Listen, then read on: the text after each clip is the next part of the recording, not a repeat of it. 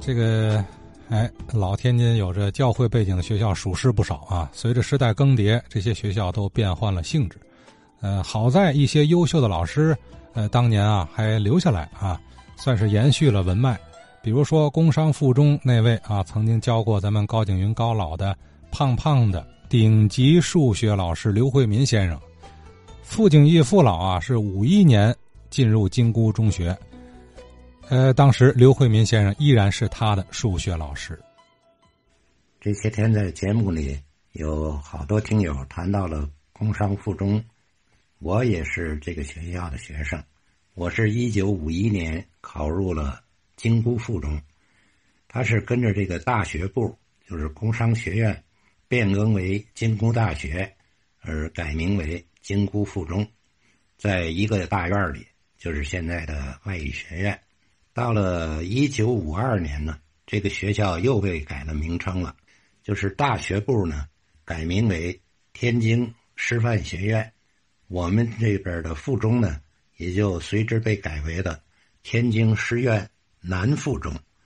就加了个“南”字儿，是因为同时把圣公女中也并入了这个系统，成为了天津师院女附中。在教学系统上，男附中和女附中没有任何联系，但是在学生的活动上，尤其是文艺社团上，呃，合唱团呐，呃，文艺社呀，这个舞蹈队呀，两边的社团呢就互相合并了。就在这个时间呢，呃，还成立了京剧团。这个京剧团是一九五二年，嗯，我参加的，团长。叫牟维斌，这个毛维斌后来就进入了天津京剧团。当时的女生郑琦，就是我们这个唱青衣的主角。我们的青年老师贺国军，当时是我们这个就是主力的京胡伴奏者。贺国军老师呢，也是有名的京胡琴师，呃，何顺信先生的弟子。还有一位叫高寿鹏的老同学，后来也进入了这个京剧专业行业。也有不少的听友啊谈到了像刘慧民老师啊，直到我们上学一九五一我到一九五七这个年代，刘慧民老师还是这个学校的主力数学老师。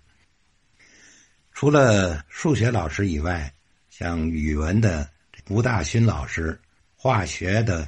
白仲宇老师，袁富老师，物理的孟祥礼老师，林冠三老师，都是让我们一生难忘的教学水平呢非常之高的这些个老师。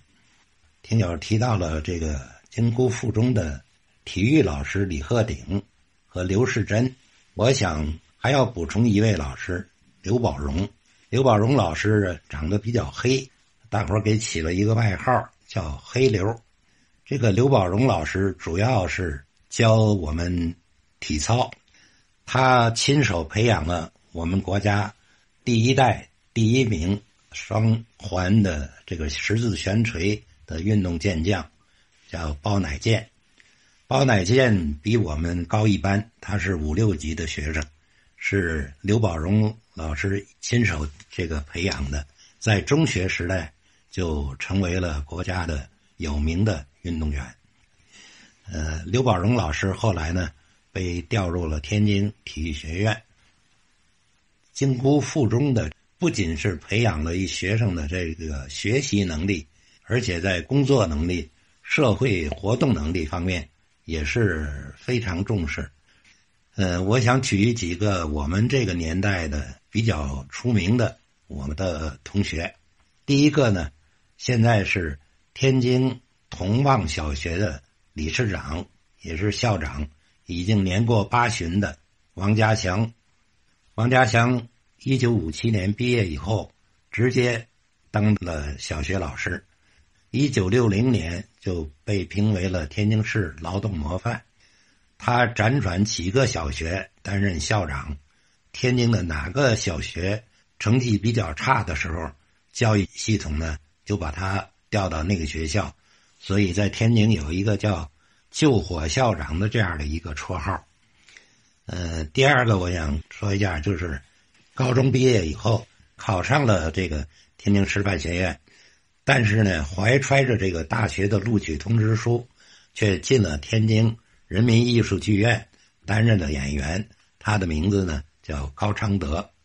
这个高昌德后来呢担任了这个京剧音配像工作的主要任务，在文艺系统里头享有很高的声望。也有一些同学呢考进了大学，那么第一位就像这个天津中心妇产科医院的主任医师李宝森，在天津乃至全国非常有名的这个妇产科专家级的人物，还有比我们低一年的石学敏，也是赫赫有名的中医的专业老师，所以从这些个方面呢。我觉得都体现了我们这个京姑附中，也就是教书育人方面呢，展现的一些成就吧。呃，京姑附中在一九五二年变成进师院附中以后，到一九五四年，经过这个院系调整，影响了中学，我们给大学腾房子，让这个天津师范学院扩大，就被迁往了现在的平山道。就变成了天津第六十中学，也就是我高中毕业的时候是以六十中学的名义毕业的。但我们毕业以后，不知道在哪一年，这个学校呢又被改名为天津平山道中学。到了八十年代，改为天津实验中学。女附中呢也经过了一些变化，呃，到现在新华中学呢就是。原来的这个师院女附中，从这个历史的发展到今天来看呢，两个学校仍然是在天津市名列前茅的中学。呃，工商和圣公啊，两所百年老校，虽然说几十年来啊，这个瓤变了，可是教学的质量和这个名声啊，在天津卫那这还是延续着。